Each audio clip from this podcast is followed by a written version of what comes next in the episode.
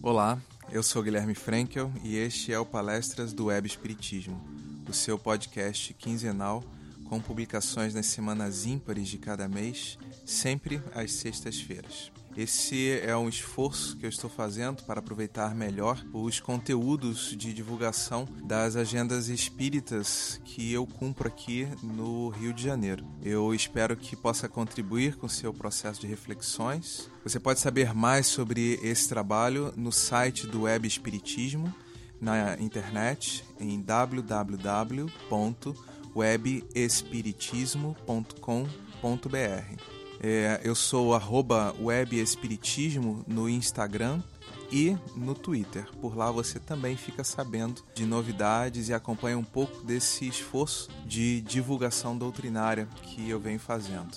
Você pode também assinar o feed desse podcast no seu agregador favorito, como o Spotify, como o Deezer ou como o próprio agregador do Google. Basta acessar o endereço anchor.fm barra palestras do Web Espiritismo. Tudo junto. Vamos à palestra?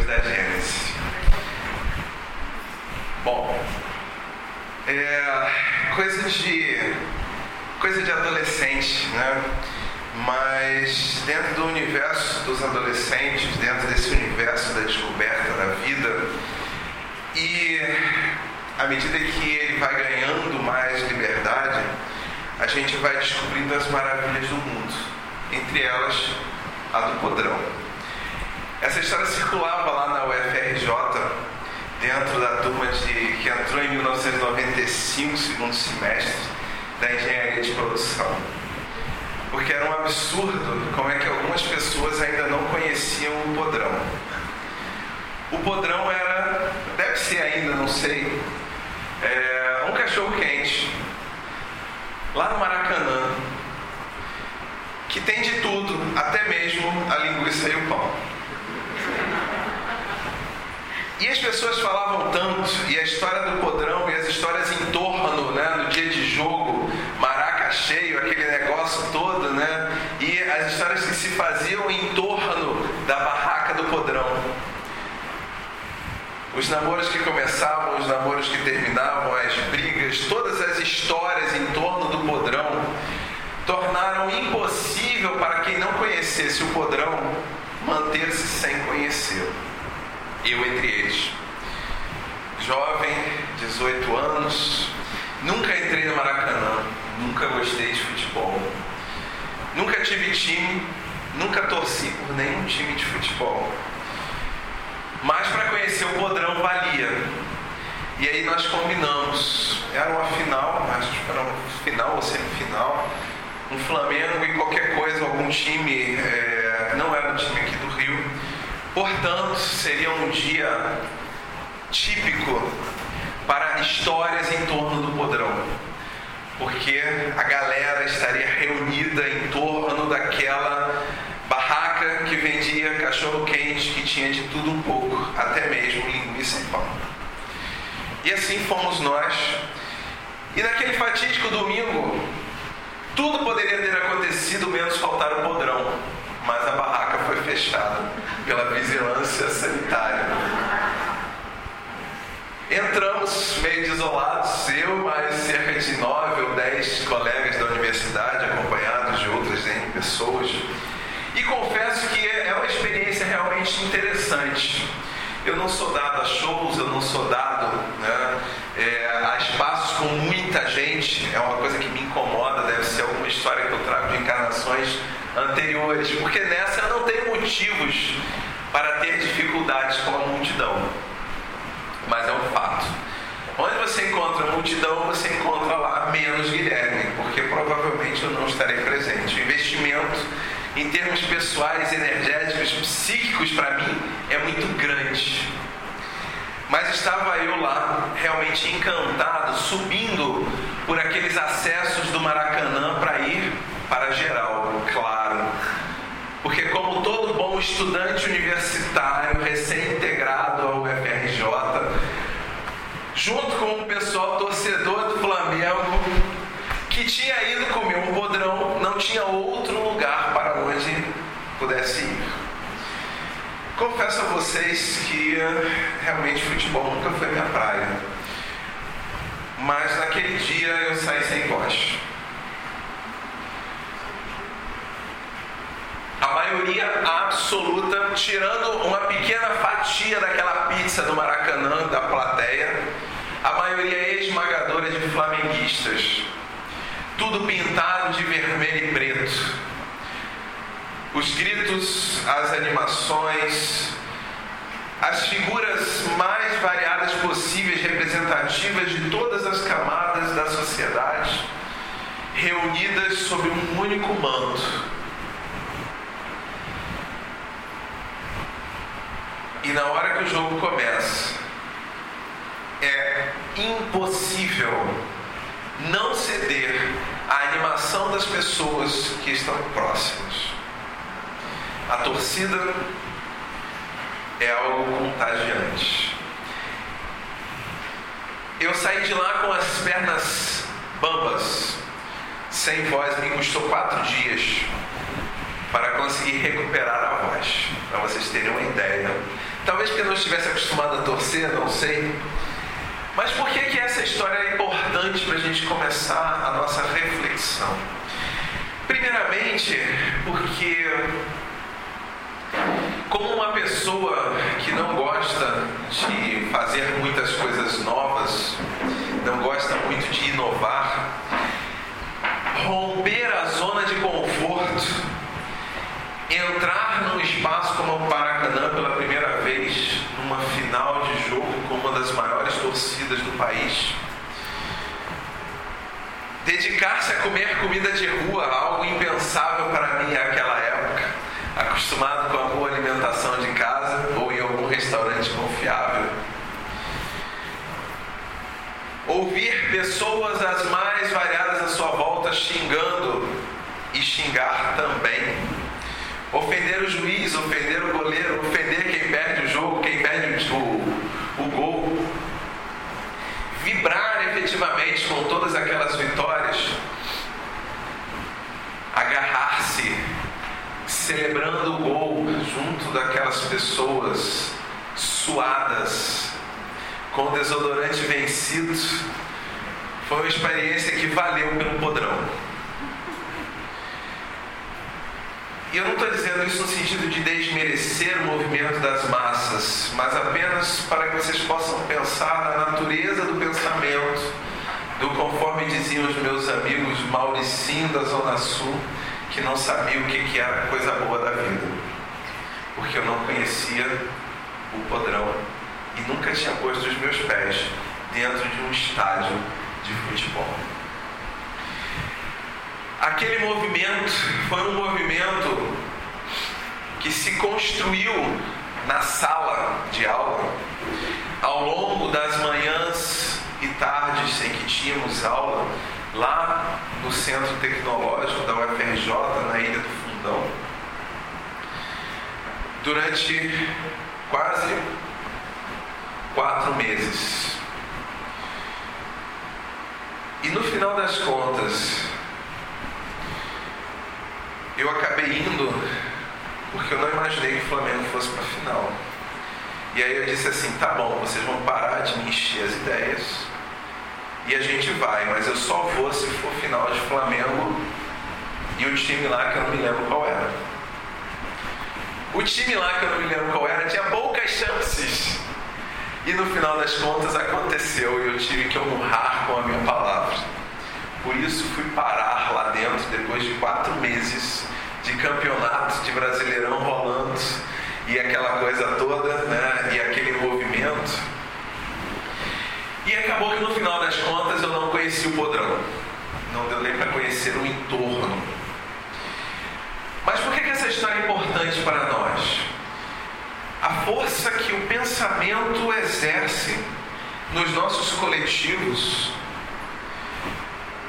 a força que nos leva a ultrapassarmos determinados valores, a assumirmos novas práticas, a arriscarmos coisas diferentes. A força do pensamento, do argumento, da discussão que faz com que nós saiamos de determinadas estruturas, até mesmo de atitude, para gerar outras, no mundo simples e prático, de uma dinâmica de jovens estudantes universitários em torno de uma barraca de cachorro-quente. Pergunto a vocês: vocês acham que o pensamento interfere na vida das pessoas? Depois dessa história, é concreto. Eu me lembro que é, foi difícil resgatar o meu tônus vocal. Eu ainda levei um tempo, depois dos quatro dias recuperei a voz e ainda levei um tempo com chá quente, com chá de alho, com aquelas receitas de vovós para tentar recuperar a voz. E refleti muito exatamente sobre aquilo que havia acontecido. Porque na minha cabeça eu passaria pela experiência antropológica de comer o podrão do Maracanã, sentaria no meu canto na geral do Flamengo, assistiria ao jogo calado sairia calado. Ponto. E o meu pensamento não foi suficiente para se opor às forças que ali estavam. Não estou dizendo que tenha sido uma experiência desagradável, pelo contrário. Foi extremamente prazeroso. Mas o que é interessante nós refletirmos é sobre a força que o pensamento coletivo articulado tem sobre os nossos poderes de decisão, sobre os nossos hábitos de consumo, sobre as marcas que nós usamos, sobre os votos que nós realizamos, a força que um discurso bem articulado tem no nosso dia a dia. Os grandes oradores que o digam e podemos ver as articulações de homens como Rui Barbosa, com sua fala impecável, as letras de Ariano Suassuna em seus textos articulados, nos levando até mesmo a imaginar com concretude, a nos sentirmos com concretude em ambientes em que jamais pusemos os pés, chegando mesmo, se estivermos com a leitura atenta, a sentir o sabor das frutas que são descritas e ficarmos nos perguntando: onde será que eu compro isso? Porque deve ser muito bom. Imaginarmos a vida que flui no nosso entorno através das expressões dos pensamentos, materializados em poesias, em prosa, em verso, em músicas. Discursos concretos, coerentes, que trazem uma mensagem por detrás, às vezes, de um exemplo e de uma história boa. Pensarmos, portanto, na influência de nossos pensamentos em nós e no outro é pensarmos antes de qualquer coisa nessa estrutura de organização do nosso ambiente social. Porque, mesmo quando nós apenas pensamos, mas não falamos, não professamos abertamente, nós convencemos o outro de determinadas questões o nosso silêncio, as nossas caras, os nossos gostos, muitas vezes dizem mais do que uma pequena palavra, de acordo ou não com relação ao que está sendo dito. Eu me lembro de um professor que tivemos no segundo grau, professor de história, e sabíamos que o tom da aula era grave quando ele começava suas aulas quase num monotom baixo, pausado, sem pressa de acabar as frases. Sabíamos que quando a aula começava desta forma, estaríamos tratando de uma aula densa, profunda, com possibilidades de lançarmos reflexões sobre o nosso dia a dia. Ele, professor de História do Brasil, contava sobre as suas próprias experiências como militar torturador de pessoas contra o sistema político e de como transformou a sua realidade a partir das experiências que a sua família viveu por conta das escolhas que ele havia feito. Aulas de história vivas que fundaram naquela sala a possibilidade do pensamento sobre a humanidade, sobre a importância dos valores humanos, sobre a importância de investirmos na sociedade, na educação, sobre a importância de nos dedicarmos àqueles que estão à nossa volta.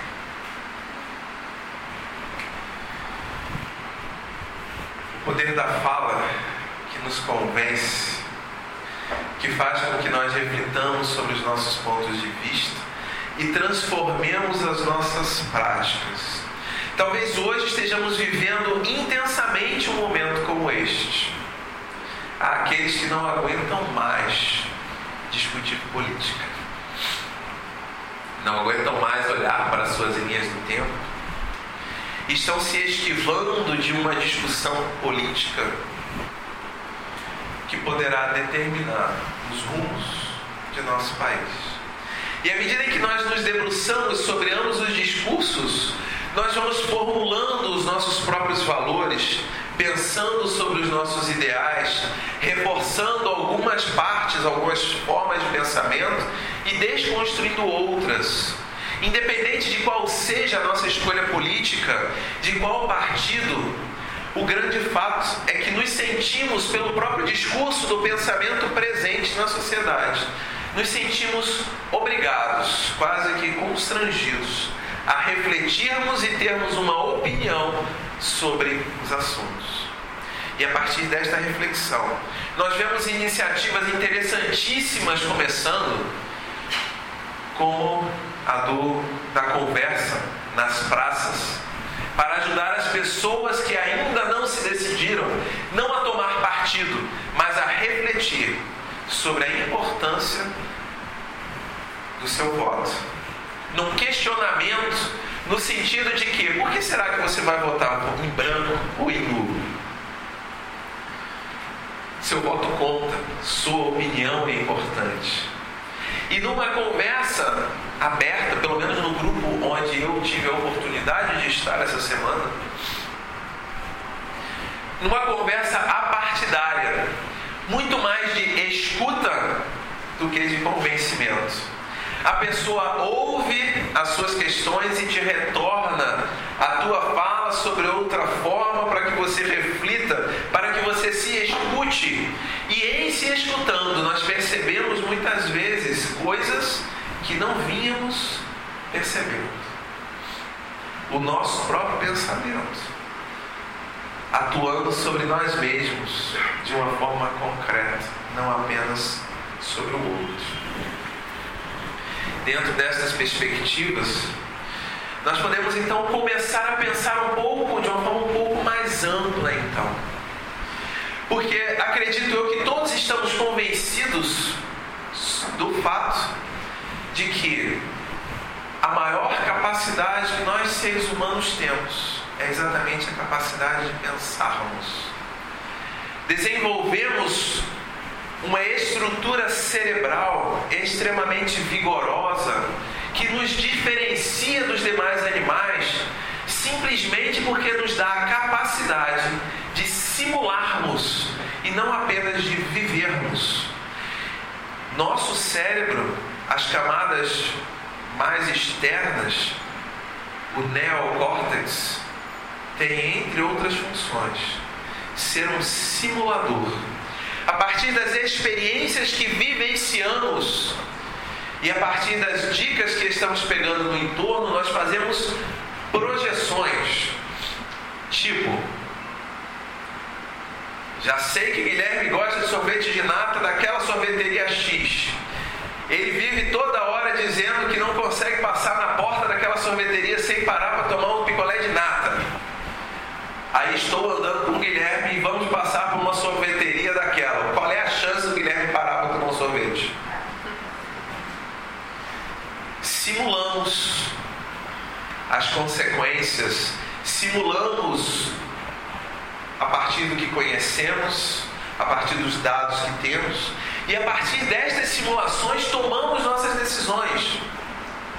E é exatamente esse movimento que temos feito no campo do pensamento.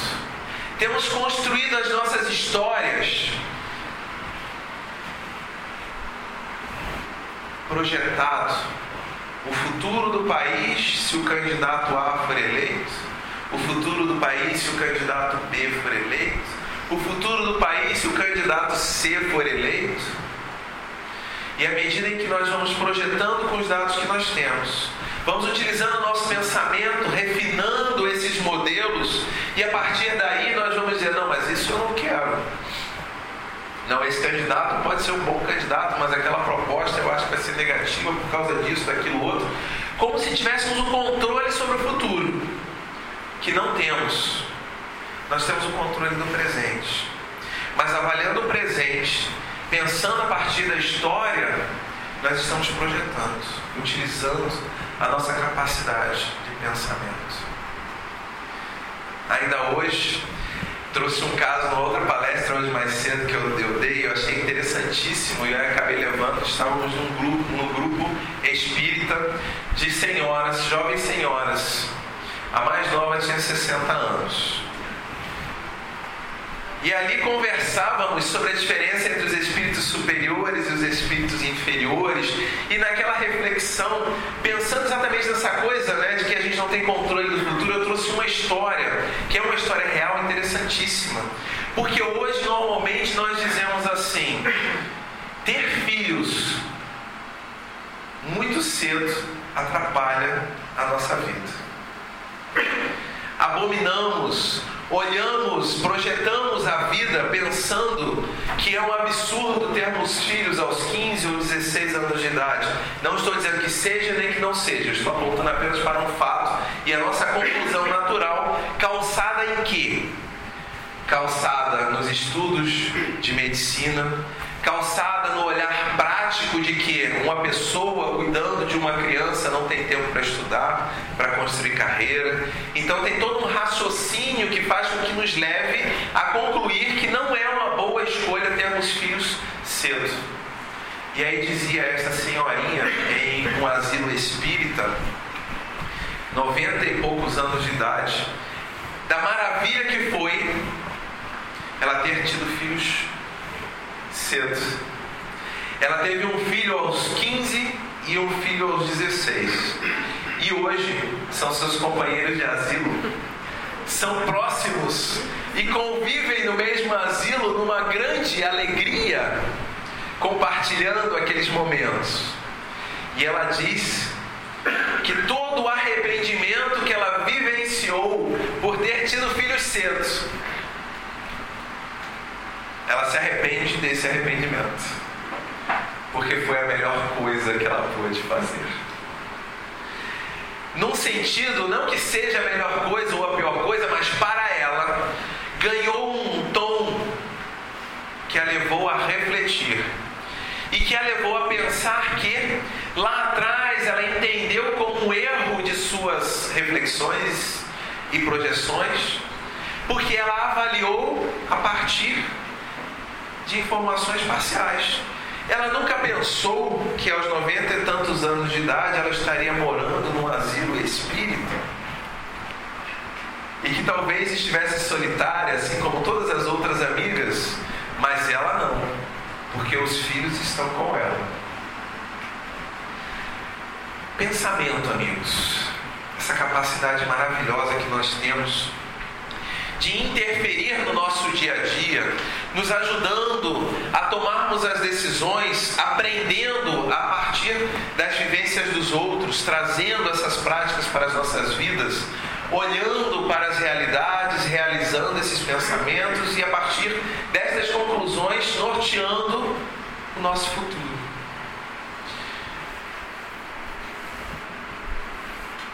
Eu agora estou tentando lembrar o nome do pensador e me fugiu. Daqui a pouco vem. Mas ele nos fala da importância de mantermos as utopias, as coisas irrealizáveis à frente, para que possamos acertar o presente. Para construirmos o presente, nos diz, é necessário que estejamos com uma utopia à nossa frente. É necessário, portanto, que estejamos utilizando a nossa capacidade de pensamento para jogarmos lá na frente um ideal que é queremos atingir e a partir deste ideal desdobrarmos as nossas ações no presente. Paulo Freire, educador brasileiro, chegou mesmo a dizer que a ideia das utopias era uma ideia desgastada e propõe o viável inédito como uma referência que nos convoca a pensarmos onde queremos chegar para que sejamos capazes de nortear as nossas ações hoje naquela direção.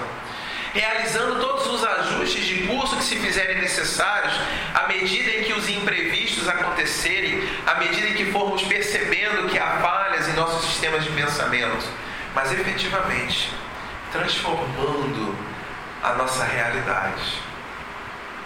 Bem, se essa reflexão sobre o pensamento ainda não for suficiente, podemos finalmente sair do âmbito material, terra a terra, e pensarmos sob o ponto de vista espírita, que eu acredito que é um grande filé mignon.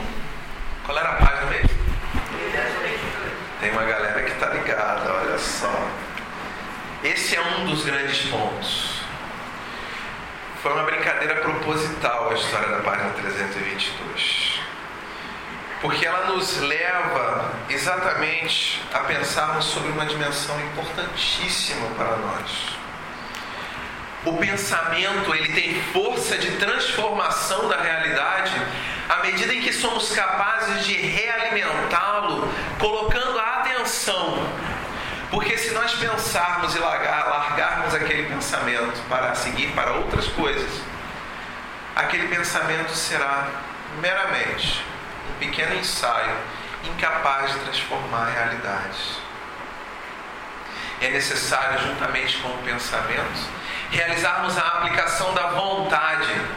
Pensar cansa, pensar emagrece, gastamos muitas calorias pensando. Às vezes a gente pensa muito, tem que dar uma pausa, fica com dor de cabeça, fica com fome, vai fazer um lanchinho, retoma no dia seguinte, mas é necessário continuarmos refletindo sobre isso. Eu passo atualmente por uma experiência muito interessante nesse sentido. Eu gosto de leituras profundas e eu leio sem pressa.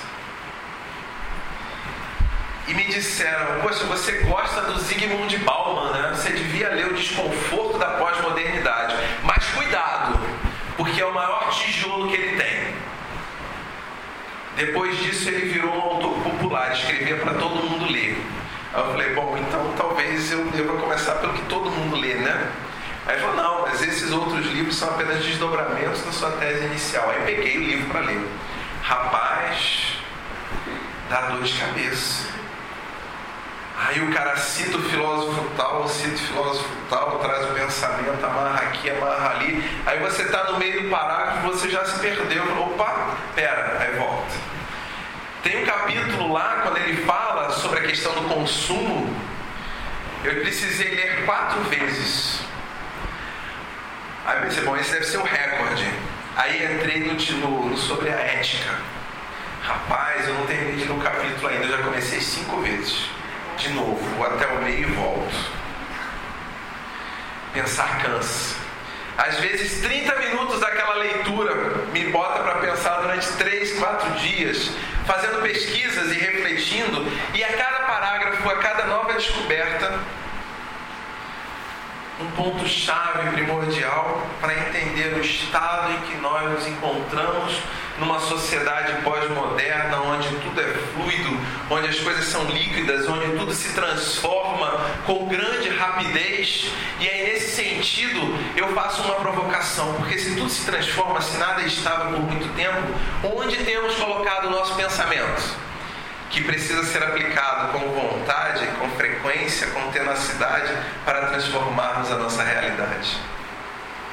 Será que eu estou migrando do picolé de nata para o salgado da loja tal, para a camisa da loja tal, cada hora com um pensamento diferente, no final das contas não estou articulando nada no meu entorno? Para pensarmos.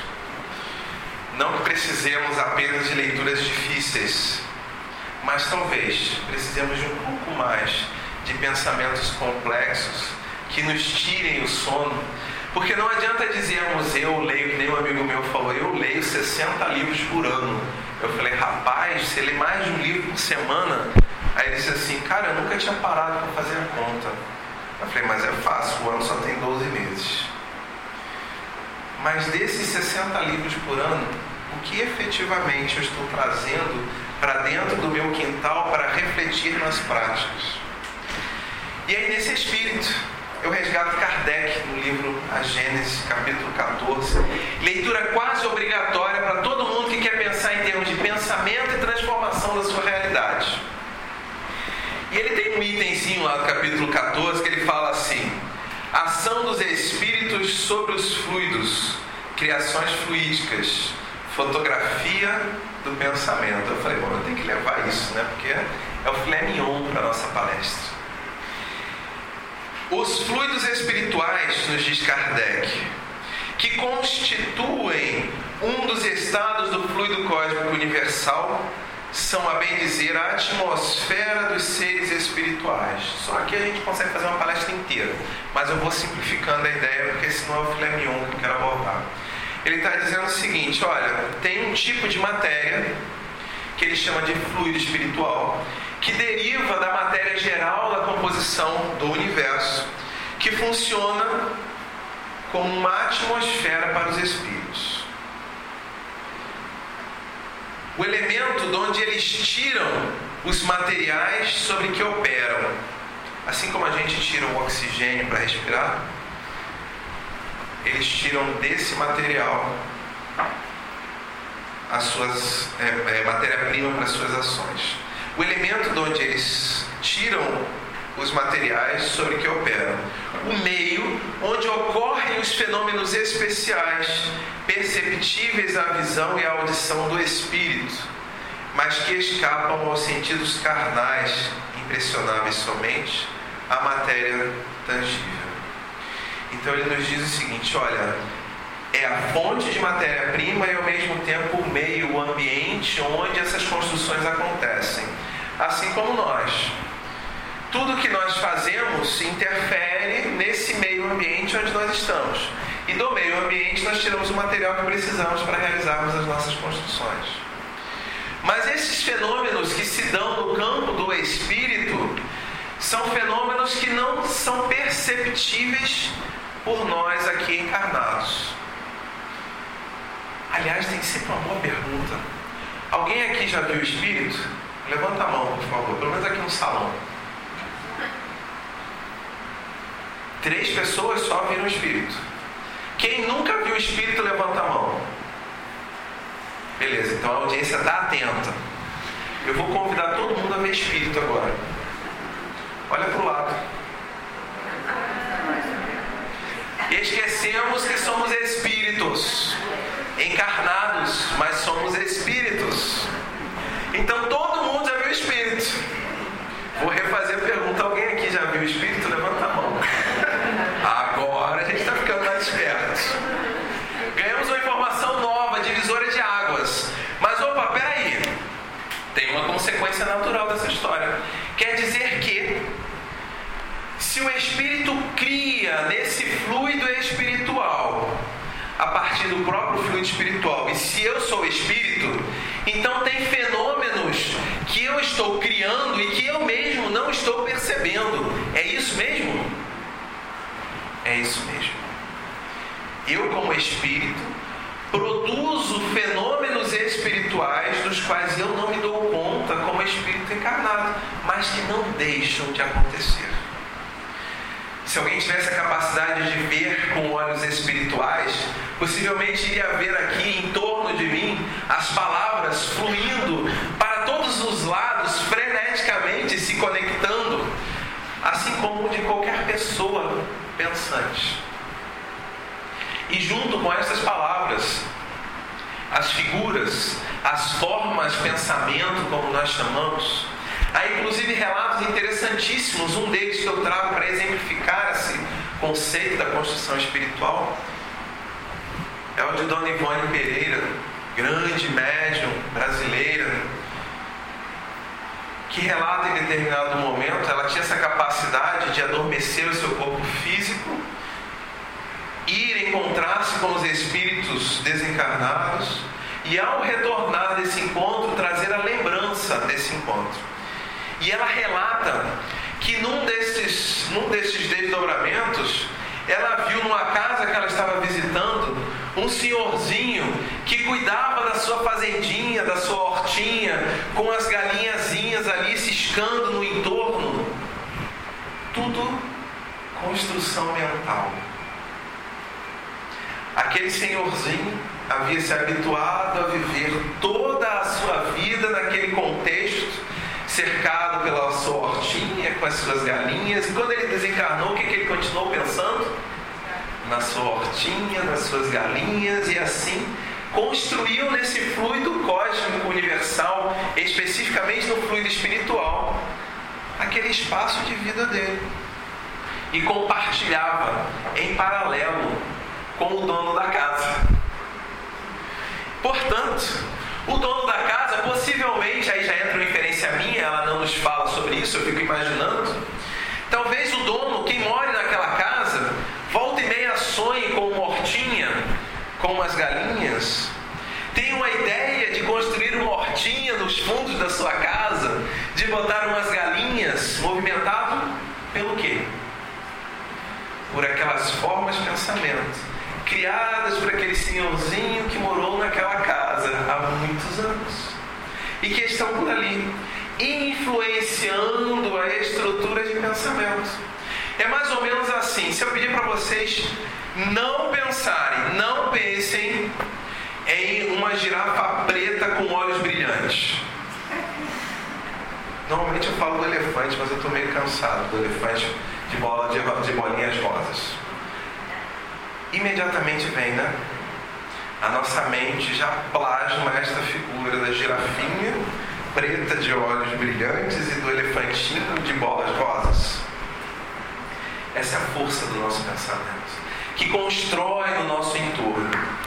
Bem, e aí ele nos diz assim: cadê? Me perdi aqui.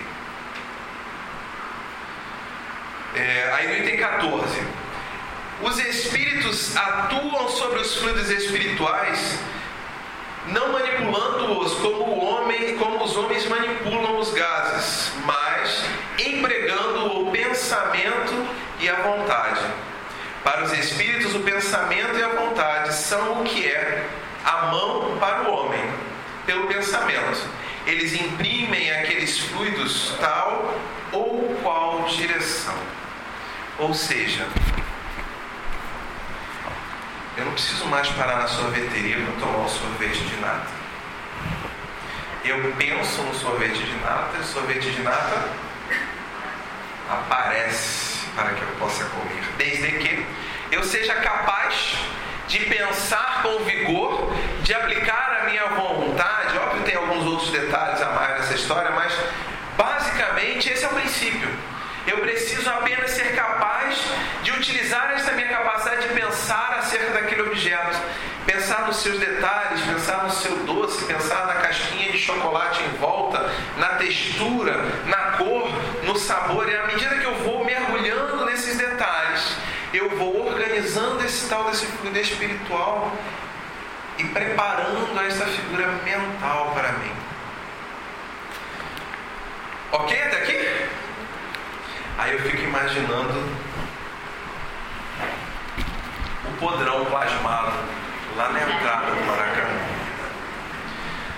Porque o podrão passou, pelo menos aquele.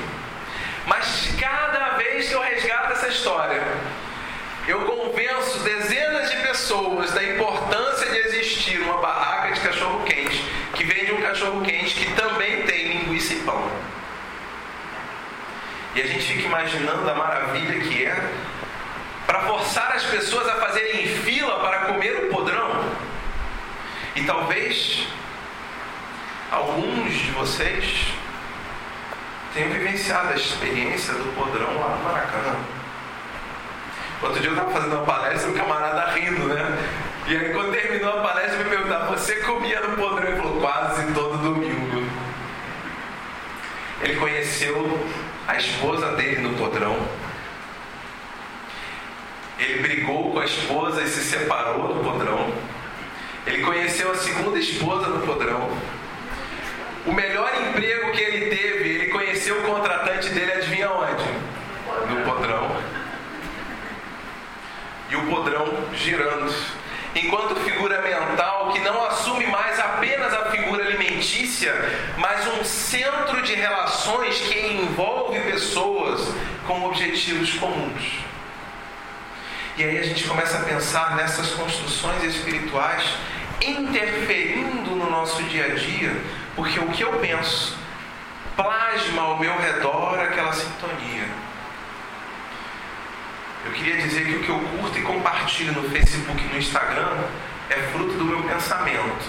Consequentemente, o que eu curto, compartilho e comento lá no Facebook e no Instagram também estão servindo como formadores dessa que a gente chama de psicosfera espiritual em que nós estamos vivendo. E aí talvez o grande movimento é tentarmos de alguma forma compreender como é que essa nossa linha de pensamento está interferindo na construção da nossa própria vida. Eu tenho discutido muito com um colega que é do outro lado.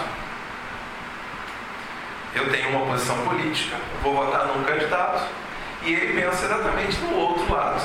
E aí eu comecei a observar, porque nós conversamos muito, nós fazemos esse debate de uma forma bastante civilizada. E assim, uma das regras que a gente estabeleceu é o seguinte: olha, conversa em tempo real jamais. Você escreve, me manda, eu leio, penso, escrevo, te mando e assim a gente tem conversado.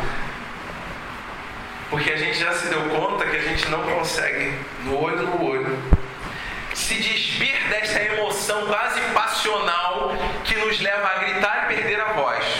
E muitas vezes acabamos dizendo coisas que nem nós mesmos acreditamos, porque demos vazão a determinadas figuras, formas de pensamento que estão no nosso coletivo, só esperando para alguém chegar lá e utilizá-lo.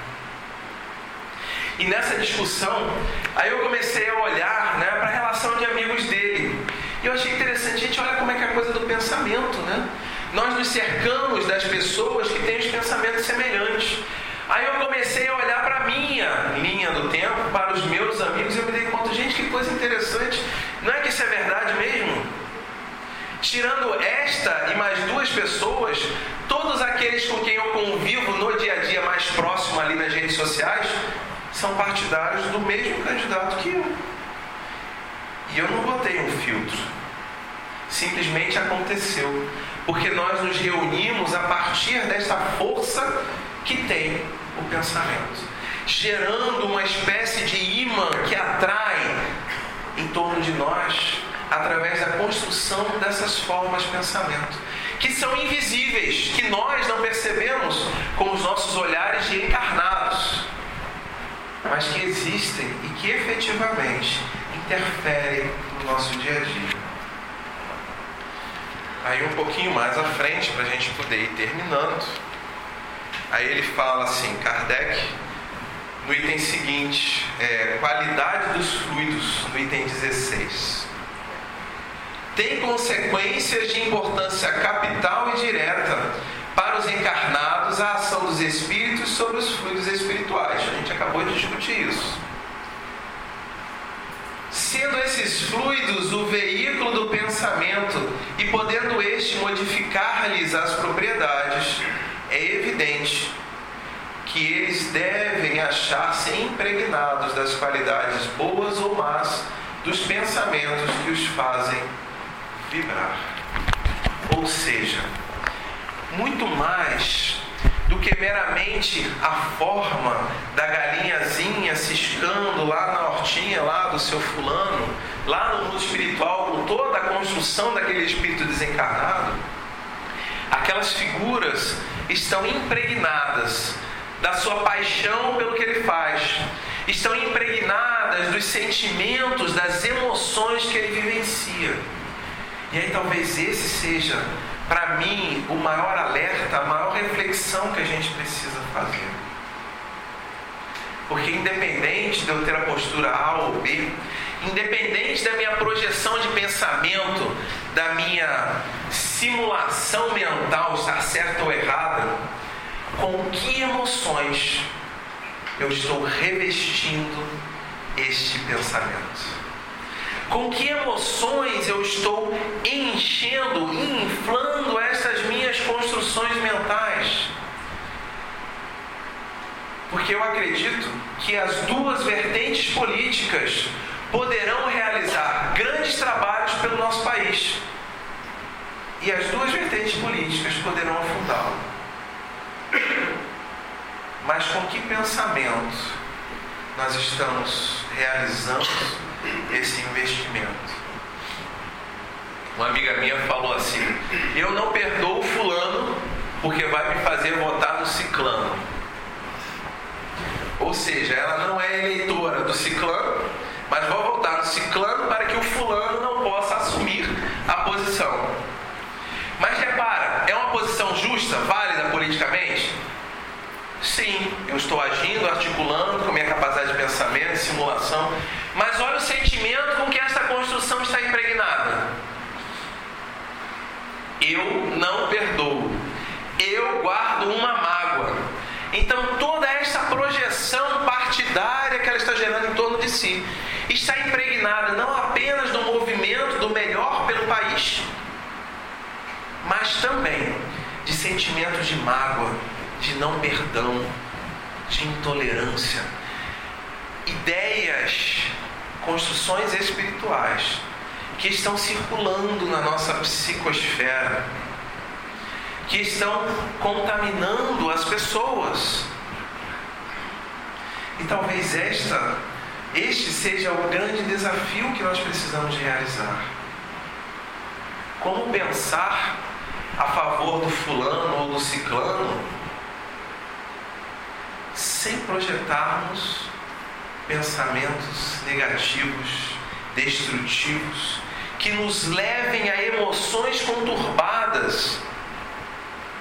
Porque talvez o sucesso ou o fracasso do candidato que ganhar pode estar sendo escrito agora, pela impregnação que nós estamos colocando na nossa psicosfera com estes sentimentos. É uma reflexão importante. Nosso pensamento, ele vai impregnado da nossa capacidade cognitiva, das nossas experiências, das nossas crenças, mas também das nossas emoções. E com que emoções eu estou fazendo essas construções? Eu certa vez é, assisti a uma, uma peça de teatro dos alunos da escola municipal André Mogoá, ali na. Não sei se é que legal ou Leblon. Bom, é Gávea, né? E era interessantíssimo porque era uma fala que buscava fazer uma reflexão sobre a coisa do preconceito. E o ator usava todas as palavras politicamente corretas. Mas o afrodescendente, quando surgia, surgia com uma carga tão pesada que você dizia: Isso não é politicamente correto. Repara, não é apenas a palavra, não é apenas a figura, não é apenas o voto, mas todo o sentimento é, e a emoção que nós impregnamos nestas nossas ações, que seguem a partir do nosso pensamento, organizando a nossa estrutura, a nossa psicosfera, que traz interferências diretas nos nossos estados mentais, nos nossos estados de saúde, nos nossos estados de depressão ou de alegria.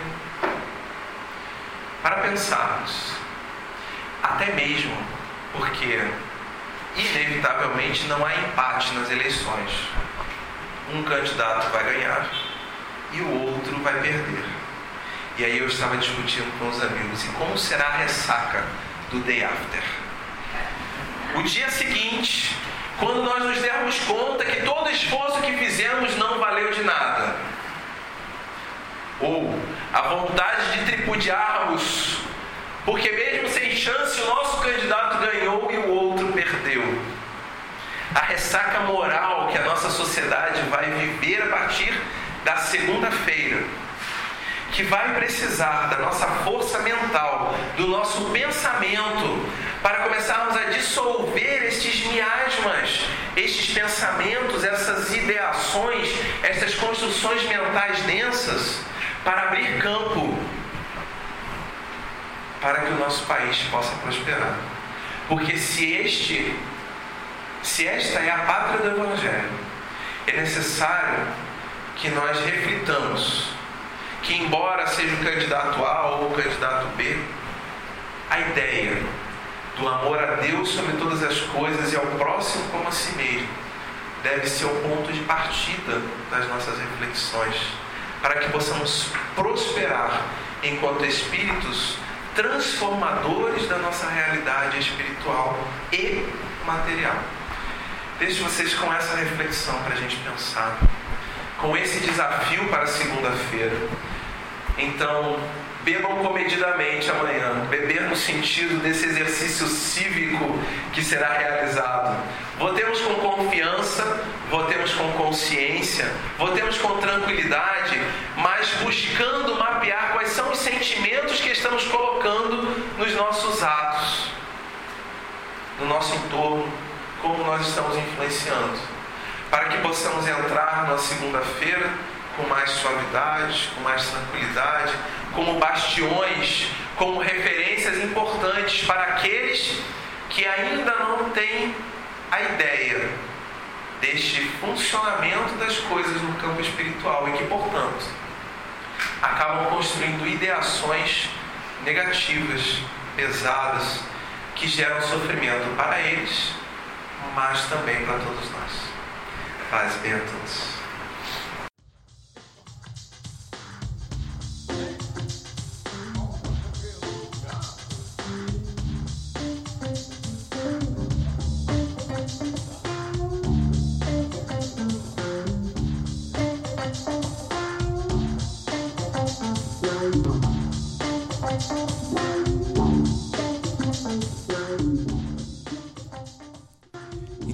Essa foi mais uma palestra do Palestras do Web Espiritismo, o seu podcast quinzenal com publicações nas primeiras e terceiras semanas de cada mês, sempre às sextas-feiras.